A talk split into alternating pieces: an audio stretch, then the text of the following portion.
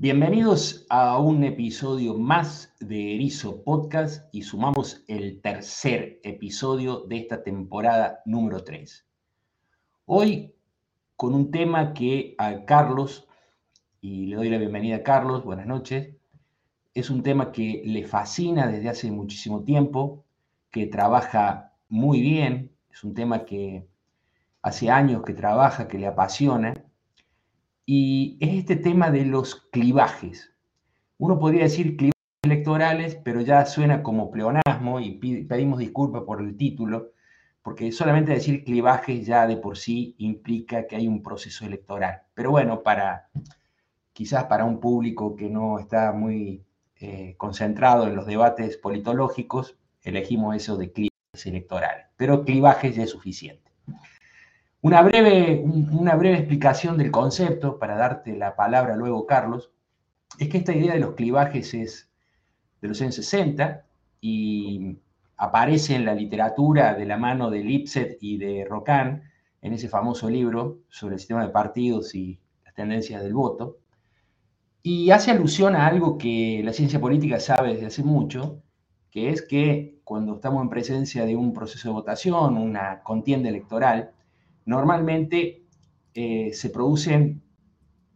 se produce o se tiende a producir o eventualmente se produce una especie de corte, una especie de punto eh, de decisión, un punto de ruptura que permite dividir al electorado. Esta idea de Seworsky de que quien logra dividir al electorado multiplica al electorado. Es decir, no hay forma de ganar una elección si no se divide al electorado. Y esa frase de Seworsky es muy a propósito de los clivajes. Ahora, hay que añadir también, aunque no lo hicieron en ese momento Lipset y Rocan, que los clivajes de por sí existen sobre temas que ya están en tensión, que están en la arena pública de alguna manera en tensión. Y lo interesante es que los políticos o, o la teoría del clivaje aduce que el político, los políticos, o los partidos son capaces de un trabajo epistémico, y esto es lo importante, un trabajo epistémico de colocar el proceso de división, es decir, hacer la tensión en el electorado. A veces resulta bien y a veces resulta mal, por eso es un trabajo epistémico que está sujeto a errores. Dicho todo esto, lo que nos vamos a ocupar esta noche, de la mano de Carlos, de un experto, diríamos, en, este, en esta cuestión, es ver los clivajes eh, actuales en México. Eh, si te parece bien, hacemos la cortinilla de presentación y empezamos el programa.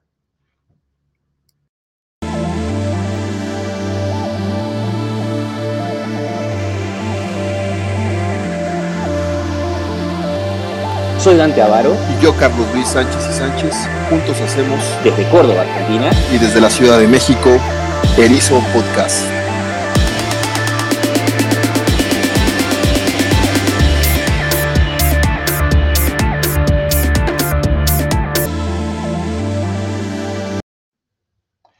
Bueno, perfecto. Entonces empezaría, Carlos, haciéndote una pregunta que es la siguiente. ¿Cuál crees tú que es en este momento, eh, próximo a eh, encarar la, campaña electoral del 2024, en este momento, cuál es o cuál piensas tú que es el clivaje más relevante o que o se perfila como un clivaje relevante de cara a las elecciones futuras? en México, por supuesto. Fíjate que es, es interesante la pregunta eh, porque creo que no, no, no, habrá un mayor cambio, me refiero a, a los clivajes o a las, esta, esta, división estructural en el electorado que tú ya hacías referencia, que se produce a partir de un acontecimiento histórico eh, y esto digamos, impacta en las preferencias político-partidarias. Y yo, yo había identificado, digamos, para responder tu pregunta, dos momentos clave en, los años 80 que han determinado esta partición, no solo a nivel electoral, sino creo que a nivel societal, ¿no? Eh, que es la incorporación de México a este proceso de cambio económico que fue conocido como eh, las reformas orientadas al mercado, el inicio propiamente del neoliberalismo en América Latina. Y por otro lado, a la par, eso es lo económico. Y en lo, político, los, el proceso de transición a la democracia, que habría formalmente concluido eh, en términos de haber logrado esta alternancia eh, electoral en el año 2000 con la llegada de Vicente Fox a la, presidencia. A partir de, sin embargo, a partir del año 2000, precisamente al, término de, este proceso de transición, creo que se empezó a formar un nuevo clivaje que en principio, voy de atrás hacia, para llegar a tu pregunta, eh, habría tenido un primer momento en la elección del 2018, precisamente porque el presidente, el hoy presidente de la República, Andrés Manuel López Obrador, pues durante este, prácticamente desde que comenzó su gestión como jefe de gobierno, como alcalde de la Ciudad de México, gobernador de la Ciudad de México, como queramos llamar, a estas alturas ya poco importa la denominación, gobernaba la Ciudad de México, comenzó a poner sobre la mesa eh, de manera muy hábil, discursiva, discursiva y, a través de ciertas políticas, lo que él consideraba era el agotamiento del modelo neoliberal y, eh, bueno, pues eh, empezó a, poner, repito esto, sobre la mesa de que no había logrado transformar a la sociedad mexicana en términos de una mejora, en términos de igualdad económica, ¿no? Y una mejora en todos los sentidos llegando la, y esto creo que lo supo aglutinar muy bien en, 2018 y yo y prácticamente creo que y lo, luego llegamos a comprobar por algunos trabajos por ahí que tengo que el electorado mexicano se divide actualmente entre esta orientación pro Estado o pro mercado, ¿no?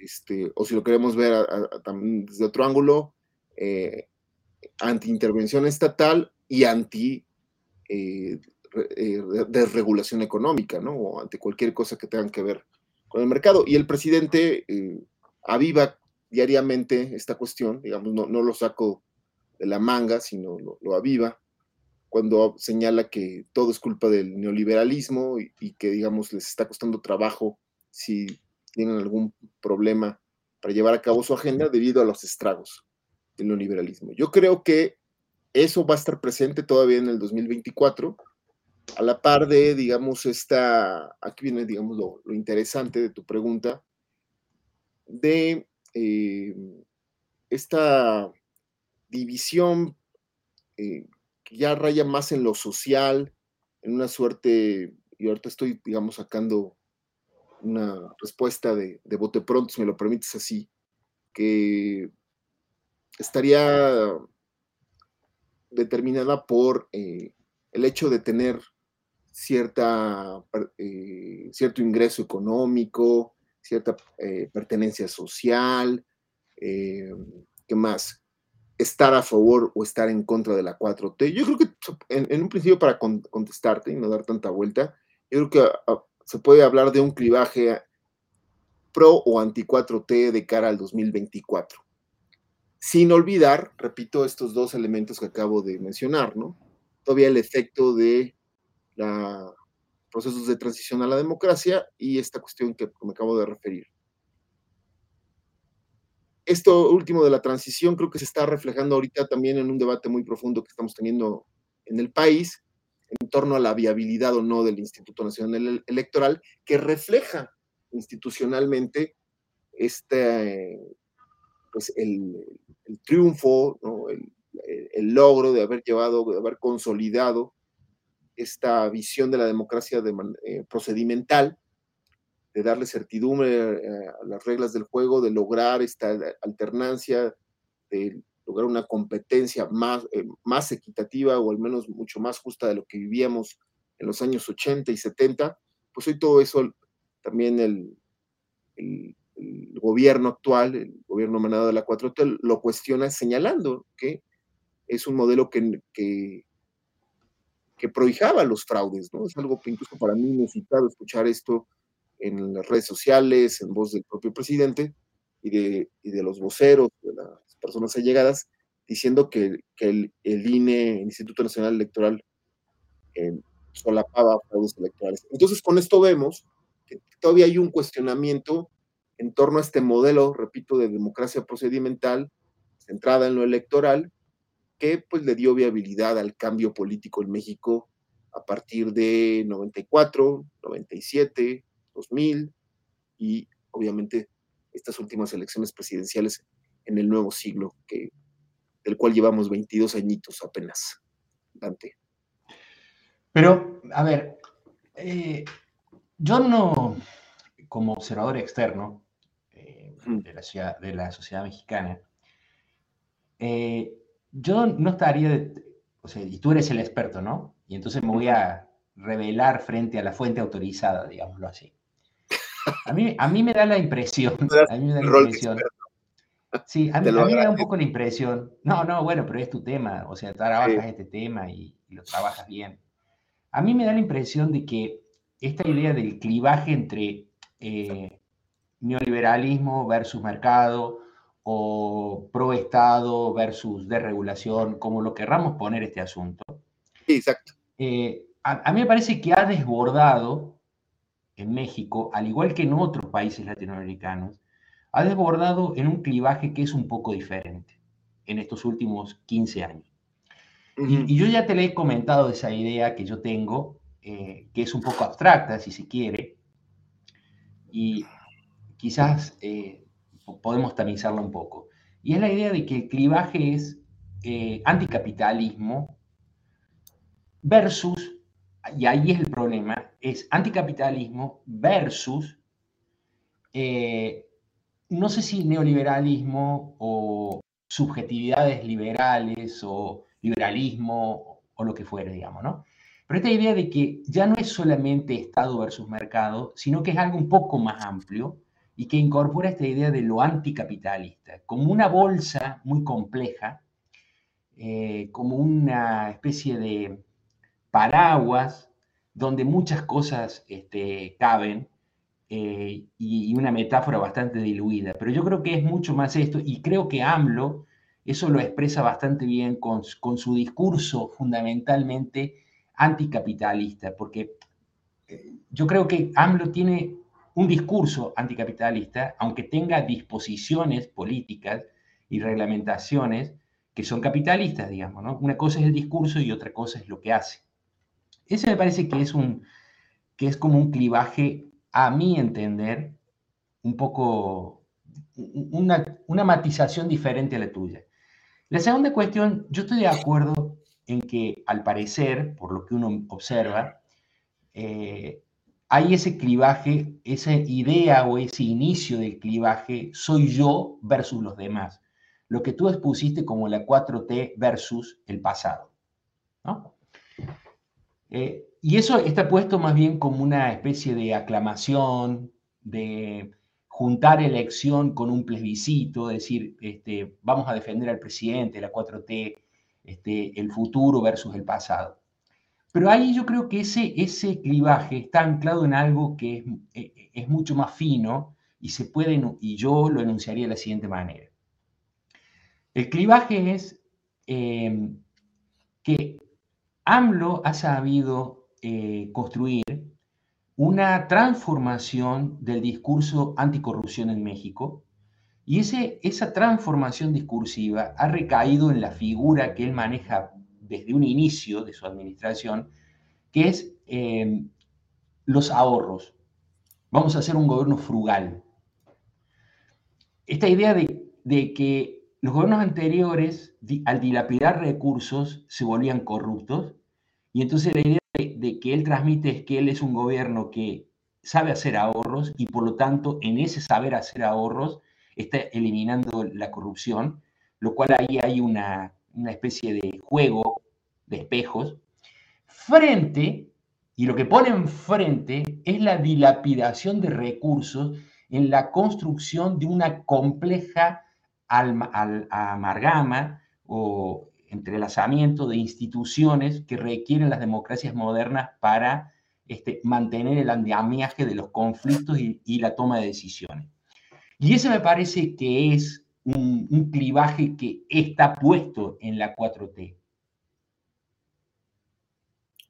No sé, es, lo que, es lo que eh, Sí, es, cierto, porque, bueno, ok, sería una de las, pero para mí sería una de las manifestaciones, exactamente como tú lo acabas de decir, eh, propias de identificar esta dilapidación, este sobre ejercicio del gasto, como le queramos llamar, ¿no? Esta, eh, que a veces eh, incluso ya ha rayado en, la información falsa, en, esta época de, posverdad y de, fake news, de noticias falsas, pues a diferencia de que hace 12, 18 años que esto no estaba tan fuerte, pues de, señalar que se recibe tanto o cuánto dinero, es cierto, noticias que alimentan esta idea que tú señalas, de eh, dividir a las personas decir, miren cuánto gastan, es demasiado dinero, esto se podría hacer con menos, eh, y sobre todo este dinero, lo que nos podríamos estar ahorrando, gastando, por ejemplo, en este caso,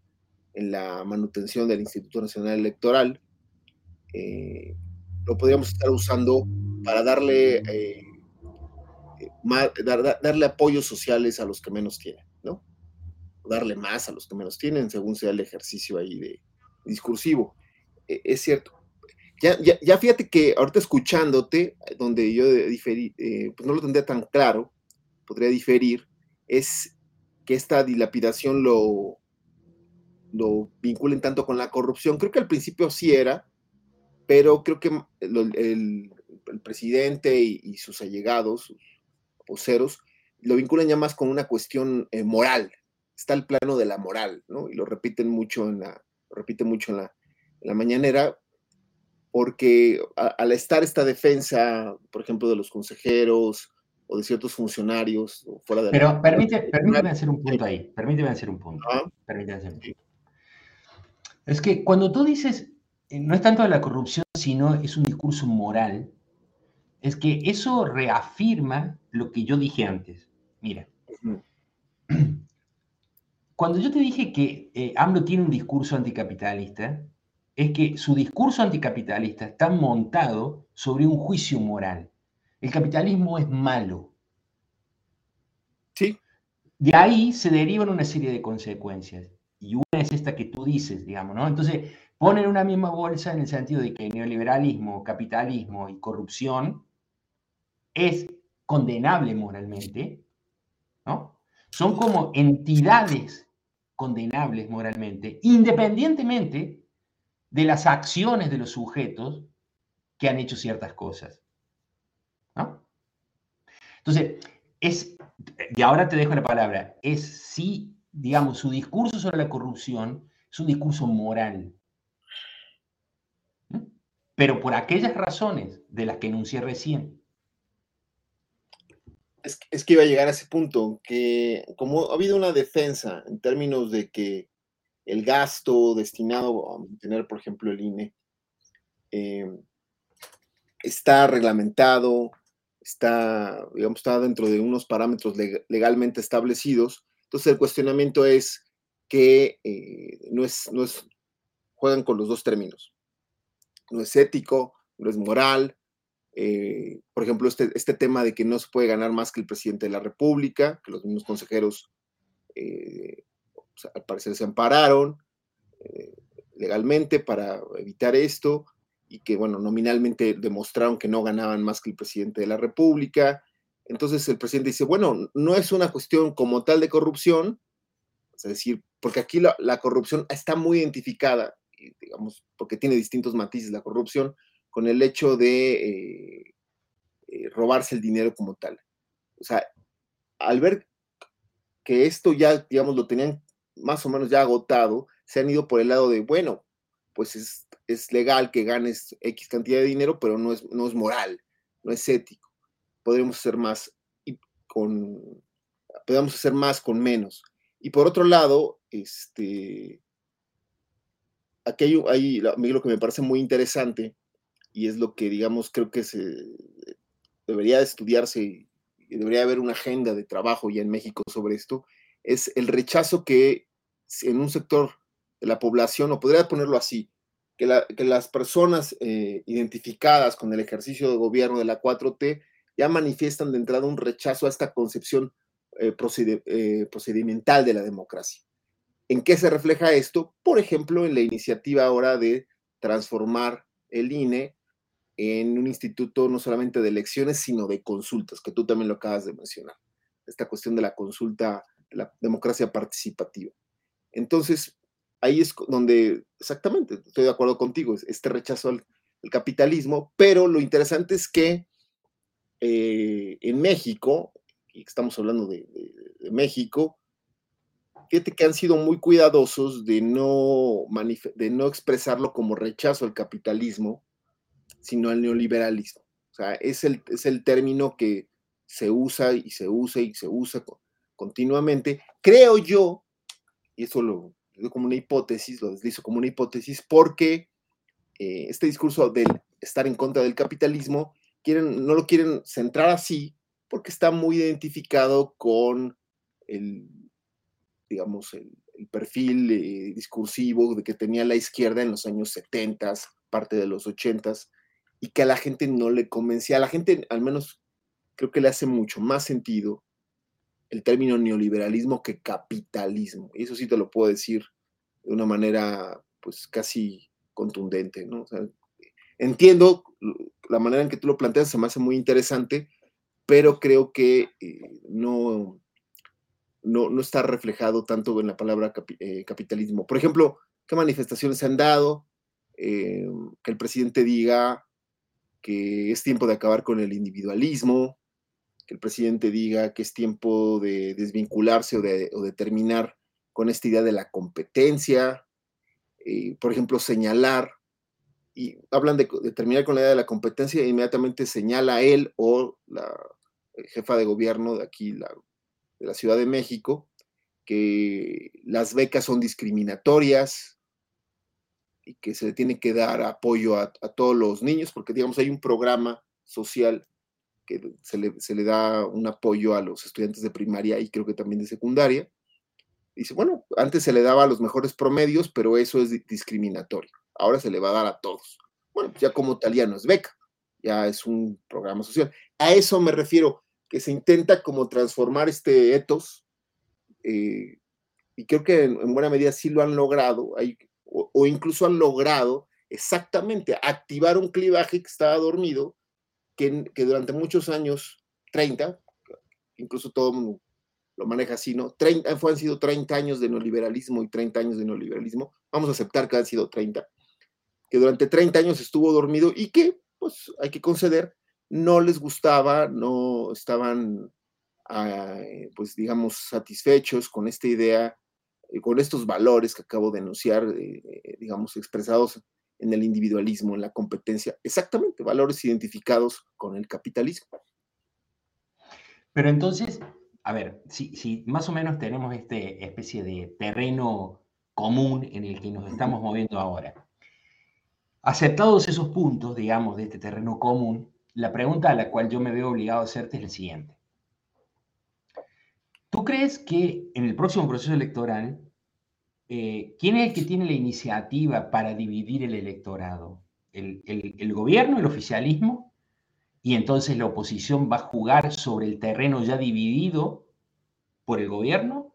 ¿O tú crees que la oposición tiene chances en esta idea epistémica que yo te digo del trabajo epistémico de los políticos, de colocar un clivaje alternativo? Porque si el clivaje va a ser el que acabamos de mencionar en esa dualidad, capitalismo este, y a favor de la 4T contra la 4T, eh, la oposición, pues olvídate de que vaya a ganar la elección. O, tú crees que el panorama es distinto? O sea, ¿qué otro clivaje se puede activar? ¿Qué, la oposición, ¿qué clivaje puede activar? ¿O qué tú crees que está trabajando en activar qué clivaje? Fíjate que es muy, es muy interesante la, pregunta, porque la alternativa de, activar o de activar un clivaje alternativo, para mí eh, creo que sería incluso mucho peor, porque, ahora me, explico por qué. Eh, cuando la elección del 2018 terminó y salieron los primeros datos, ¿no? distintas encuestas postelectorales, yo empecé a observar un fenómeno muy interesante que se reflejaba, por, eh, que expresaba, por ejemplo, que la mayoría de la población, recuerdo, ¿no? Una, encuesta de, del proyecto de elecciones nacionales comparadas de la Universidad de Ohio, que señalaba, por ejemplo, que el 60% de, las, de los electores del 2018, hombres y mujeres, una muestra nacional, estaba en contra de la interrupción legal del embarazo, un porcentaje similar estaba en, contra del matrimonio igualitario, de este, ¿qué, otra cosa? del matrimonio igualitario, de la adopción homoparental, eh, bueno, eso, digamos, también del el consumo recreativo de marihuana.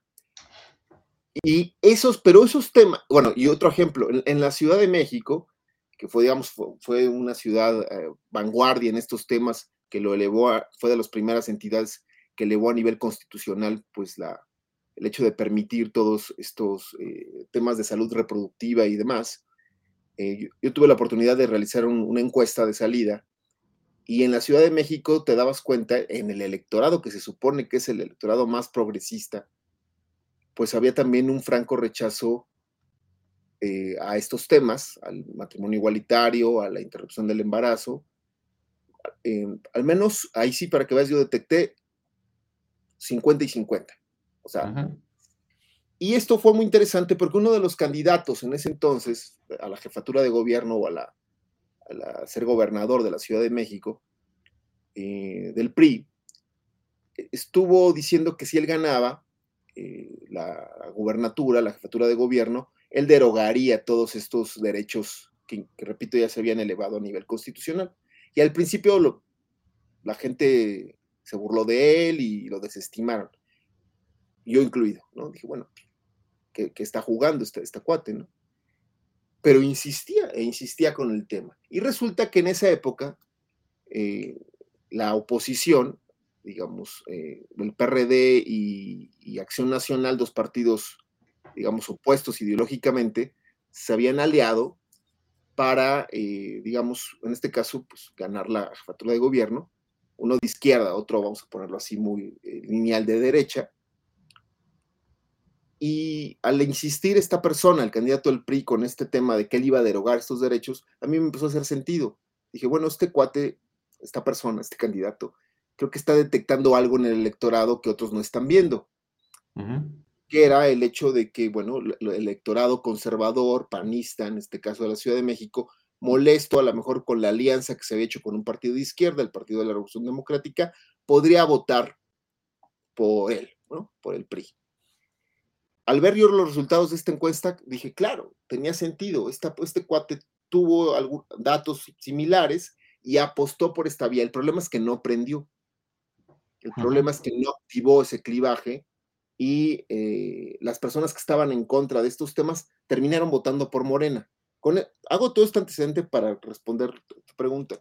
Yo creo que el, el clivaje sería peor porque podría pasar algo como, por ejemplo, en, en Brasil hace unos años, con el, cuando llegó Bolsonaro, que intentarían vincular las fallas de la 4T, del gobierno de la 4T, con un declive de los valores eh, tradicionales mexicanos en términos de, estar en contra de esta, estos asuntos de salud reproductiva, es decir, ir por ese electorado muy conservador que eh, no, no, está pues de acuerdo con estos, con estos temas e intentar por ahí activar y, qué sé yo, se me ocurre un candidato que dijera, bueno, si nos eligen a nosotros, vamos a recuperar los valores familiares, todo este tema que le hace mucho sentido a, muchas familias e individuos en México, y que em, empezaran a retomar estos temas porque es cierto, creo que eh, en, la opinión pública aún se vislumbra esta división en estos temas que pese se han aprobado en los distintos estados de la República, se ha aprobado el matrimonio igualitario, se ha aprobado la interrupción del embarazo y demás.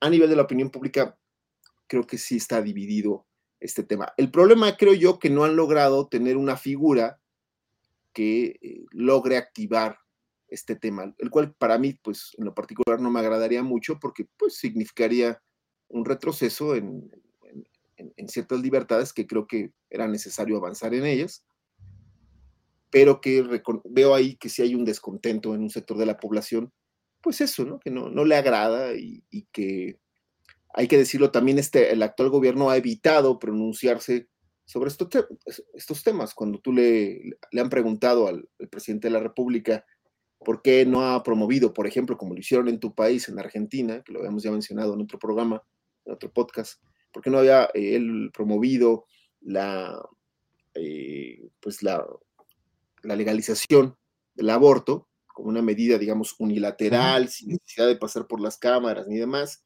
él dice, es que eso se tiene que someter a consulta. Porque el presidente sabe, pero usted qué opina, ¿no? Le dice, no, no, no, yo no me voy a meter. Ese tema se, tiene que eh, poner a consulta. Porque el presidente, que es una persona que sabe leer muy bien a la opinión pública, sabe que ese tema precisamente polariza.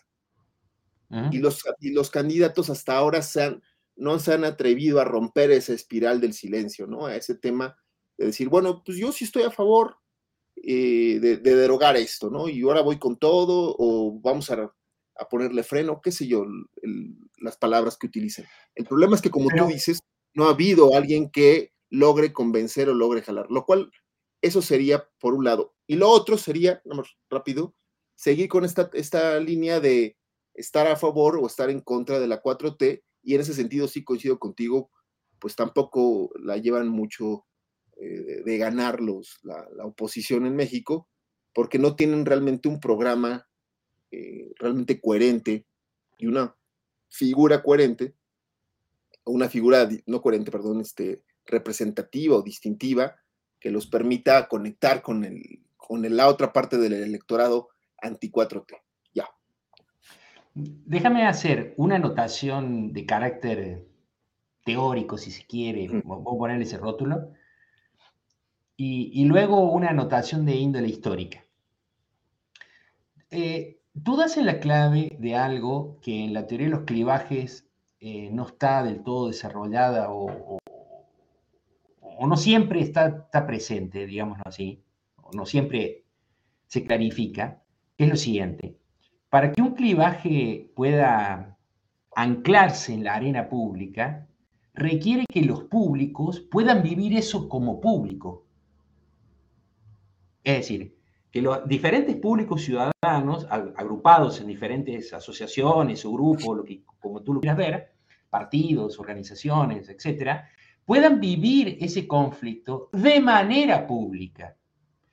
El problema del aborto, del matrimonio igualitario y una serie innumerable de temas que tienen que ver con la agenda liberal de derechos individuales, muchas veces no puede ser vivido en público. Es decir, hay gente que a lo mejor está en contra de tal cosa, pero no lo puede hacer público, no lo puede vivir en público.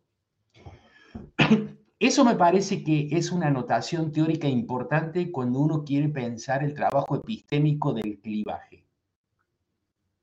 Dicho eso, ahora voy a una histórica. Si uno toma en cuenta, eh, digamos, eh, Argentina, por ejemplo, ni qué hablar de Venezuela, pero concentrémonos en Argentina.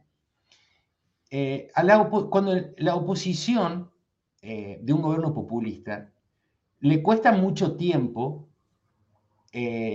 para que el electorado pueda madurar el proceso de decaimiento o este, decadencia eh, de las instituciones.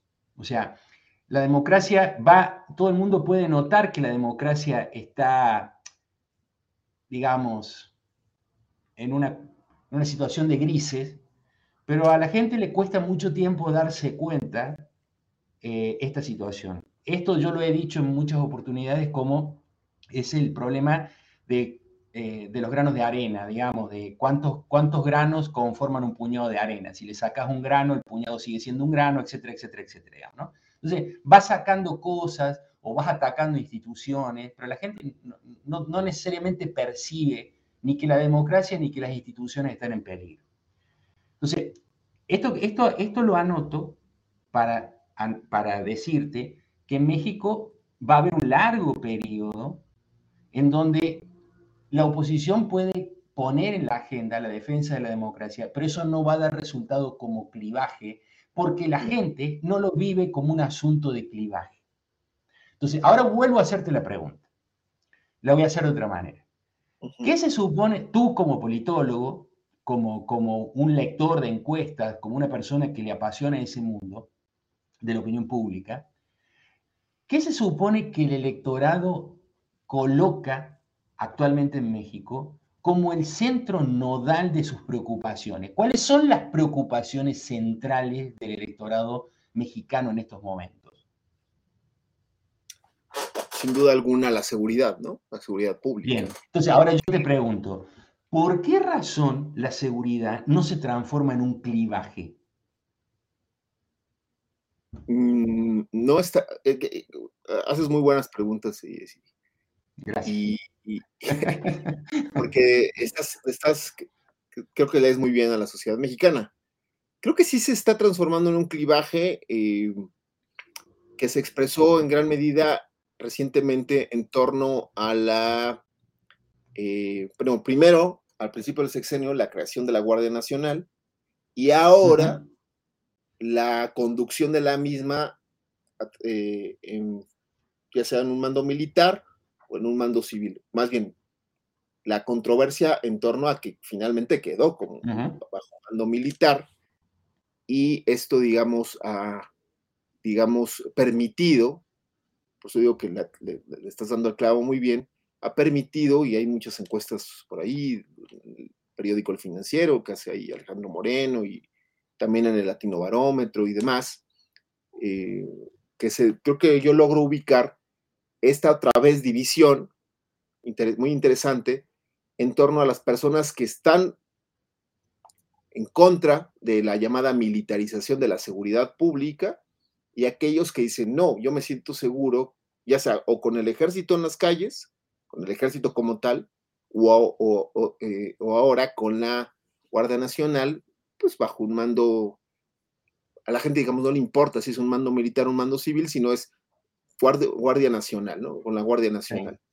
Este, creo que eso también está, va a estar ahí presente, pero de nuevo creo que eh, la oposición, eh, viéndolo así como amalgama, no logró, eh, digamos, o no ha logrado sostener el tema. ya pasó, fue hace unos 15 días, la discusión estuvo en boga en los medios de comunicación y pasamos, estamos viviendo procesos recurrentes eh, o, mejor dicho, procesos cambiantes de, agenda setting, ¿no? O sea, militarización y luego pasamos a, otra cosa y ahora hablamos de el INE, ¿no? Ahora estamos con lo del INE, sobre si se va o no. Y no, no logra cuajar exactamente lo que tú acabas de decir muy bien. La gente no logra eh, determinar de introyectar y determinar de vivir en lo público, ¿no? Y obviamente en lo, en lo privado, esta cuestión de o la democracia o esta cuestión de la seguridad, que obviamente está ahí constante, pero que al final ya dicen, pues ya no me quedó claro qué onda, este, pues ya quedó una Guardia Nacional y pues ya pasamos a otro tema. Cosa que sí sucedía, y por ejemplo, ahorita que hablaste de la cuestión de la democracia, eh, Vicente Fox o, la campaña del 2000 fue muy hábil en explotar ese clivaje, antidemocracia, este, y digamos eh, pro status quo, ¿no? régimen, antirégimen o un clivaje antidemocracia, eh, no democracia, ¿no? En términos de la continuidad del, partido oficial que en ese entonces era el PRI. Y ahí sí, eh, en el, que se, se, expresó muy bien en esa famosa frase de sacar al PRI de los pinos. Pero fue un proceso de, precisamente como lo anuncia la teoría de los clivajes, de, de que la gente fue sedimentando, se fue sedimentando en la opinión pública esta idea de, la, de lo duro y de lo difícil y de lo anquilosado que ya era vivir con el PRI, ¿no? y logró, digamos, ubicar a uno de los lados del clivaje, en el clivaje anti-PRI, lo mismo a, panistas, que lo mismo a perredistas, que lo mismo al electorado independiente, ¿no? Aquel que no se identifica con ningún partido, y todos ellos confluyeron finalmente en votar por, este, por esta opción, que fue Vicente Fox, y darle el, triunfo. Incluso, pues, aquí fue objeto de numerosos estudios, ¿no? Como el famoso voto estratégico, ¿no? Cómo había votado la izquierda o los perredistas en ese entonces, un segmento interesante o, importante, significativo, por Vicente Fox. Bueno, ahí se veía ¿no? la importancia de ese clivaje. Se agotó, y, ahí sí coincido contigo, creo que es muy difícil ahora porque, pues sí, hay, hay, un conjunto de libertades que los chicos que ahorita están en sus 20, pues ya nacieron con ellas, y los que, digamos, somos un poco más grandes, sí observamos ciertas tendencias o ciertos avisos, como le llaman ahora eh, los jóvenes, red flags, ¿no? Eh, ahí viene de, pues de avisos autoritarios, de regresión autoritaria. ¿no? Yo mismo cuando doy clase me ven así medio raro, cuando señalo, oigan, pues yo veo, esta, me preocupa esto, me preocupa aquello, porque pues yo crecí en los 80s, en los 90s, donde se daba esta transformación, y de repente me siento eh, como la película, ¿no? Regreso al futuro, regreso a los 80s, ¿no? Con ciertos elementos, obviamente no tal cual, pero que digo, esto me recuerda a tal cosa, digamos, déjà vus autocráticos que de repente siento por ahí, y que claro, el electorado que está en sus 20s, en sus 30s, pues dicen, no, pues de qué me está, porque como tú lo acabas de decir muy bien, pues no lo han vivido, ¿no? No tienen ese recuerdo y obviamente eso no va a pegar. O sea, si van por ese lado, va a ser muy difícil. Fíjate qué, interesa, qué cosa interesante estamos llegando. Este, todo esto, les estamos resolviendo algunas cosas que en sus cuartos de guerra les van a cobrar muy caro y a lo mejor no llegan, este, con, los, con ciertos consultores pues eh, no va a llegar, no va a pegar por ahí, ¿no? Tiene que ser una cuestión más vivencial y creo que va a ser por el tema, podría ser por el tema de la seguridad. Sí, aunque yo diría que llegado a ese punto y tal como tú describiste el panorama, ya poco importa si la Guardia Nacional resulta efectiva o no, digamos, si da resultado o no. Acá el golpe de efecto ya lo pegó el gobierno porque está en el gobierno y pudo tomar una decisión efectiva, es decir, vámonos con la Guardia Nacional, y lo hizo de entrada, con lo cual ese es un golpe efectivo. Lo que valora, en este caso yo creo que lo que valora el público ciudadano no es tanto si está dando resultados, sino más bien la decisión que se tomó. Es decir, es un gobierno que tomó una decisión frente a otros gobiernos que no tomaron una decisión tan drástica. Ahora, y con esto quiero terminar de mi parte. Sí. Yo te lo he dicho varias veces y, y te he dicho que deberíamos hacer un podcast al respecto eh, yo digo que yo te he dicho en privado que el tema del, digamos, todo el complejo problema de la seguridad ciudadana en México, vamos a ponerle esa etiqueta, todo ese complejo problema cuya etiqueta es la seguridad ciudadana, es un asunto que en México eh, no solamente es un clivaje o potencialmente puede ser un clivaje para el electorado, es un clivaje para los partidos. Y ese, por eso creo yo que es un problema complejo que ese tema resulte ser en un clivaje. ¿Por qué? Porque ante todo es un problema para los partidos. ¿Por qué? Porque eso significa tomar posiciones drásticas claro. frente a ese problema y romper el status quo. Un status quo que no se sabe cuando lo rompas cómo va qué, va a suceder, digamos, ¿no? Entonces, de mi parte, este, te quiero agradecer el, tiempo del podcast y, los comentarios que hiciste. Quizás el público se lleve una amalgama de temas. Si, si, si quieres, tómate cinco minutos, que todavía estamos más o menos en el tiempo. Eh, si quieres repasar algunos para que la gente se lleve ese, digamos, ese párrafo final. Sí, gracias, Dante. Bueno, pues te agradezco la, el interés en este tema, ¿no? que lo hayamos tocado. Creo que sí, México ha atravesado distintos eh, procesos de cambio político a partir de la conformación de ciertos clivajes o divisiones estructurales en la sociedad. En los acabo de mencionar lo del año 2000, ¿no? Este clivaje antirégimen, eh, pro régimen. Creo que después en 2018 se dio esta cuestión eh, pro Estado versus pro mercado, que el presidente logró explotar muy bien, ¿no? Identificando los males del país con el neoliberalismo, que no con el capitalismo, que es otra cosa interesante que llegamos, no con el capitalismo, sino eh, con el neoliberalismo, y que ahora pues estamos, creo que tu pregunta de inicio y toda la discusión fue muy oportuna porque me obligaste a pensar, eh, a veces creo que estamos, estamos clavados en el pasado, en cuál será el clivaje para el 2024. Y en ese sentido, yo creo que sí se corre el riesgo de, en esta desesperación por lograr una, todavía una mayor división que permita distinguir entre los partidarios del actual gobierno y los no partidarios del actual gobierno, que se radicalice el, discurso y las, por lo tanto las propuestas de campaña y que se materializarían en acciones de gobierno a partir del 25, del 24-25, en eh, pues medidas mucho más conservadoras, mucho más eh, identificadas con un, pues sí, con un electorado que más allá de la etiqueta conservador y demás, no está de acuerdo con eh, pues el avance de estos derechos individuales que tú marcas, los llamaste muy bien, que no está de acuerdo obviamente con las políticas gubernamentales, es decir, que se junten en ese sector toda una de elementos eh, entre, digamos, pues también alternativas progresistas y demás, pero que nos coloquen un, una suerte de confusión identitaria en términos de qué es lo que realmente puede ser una alternativa al, actual gobierno.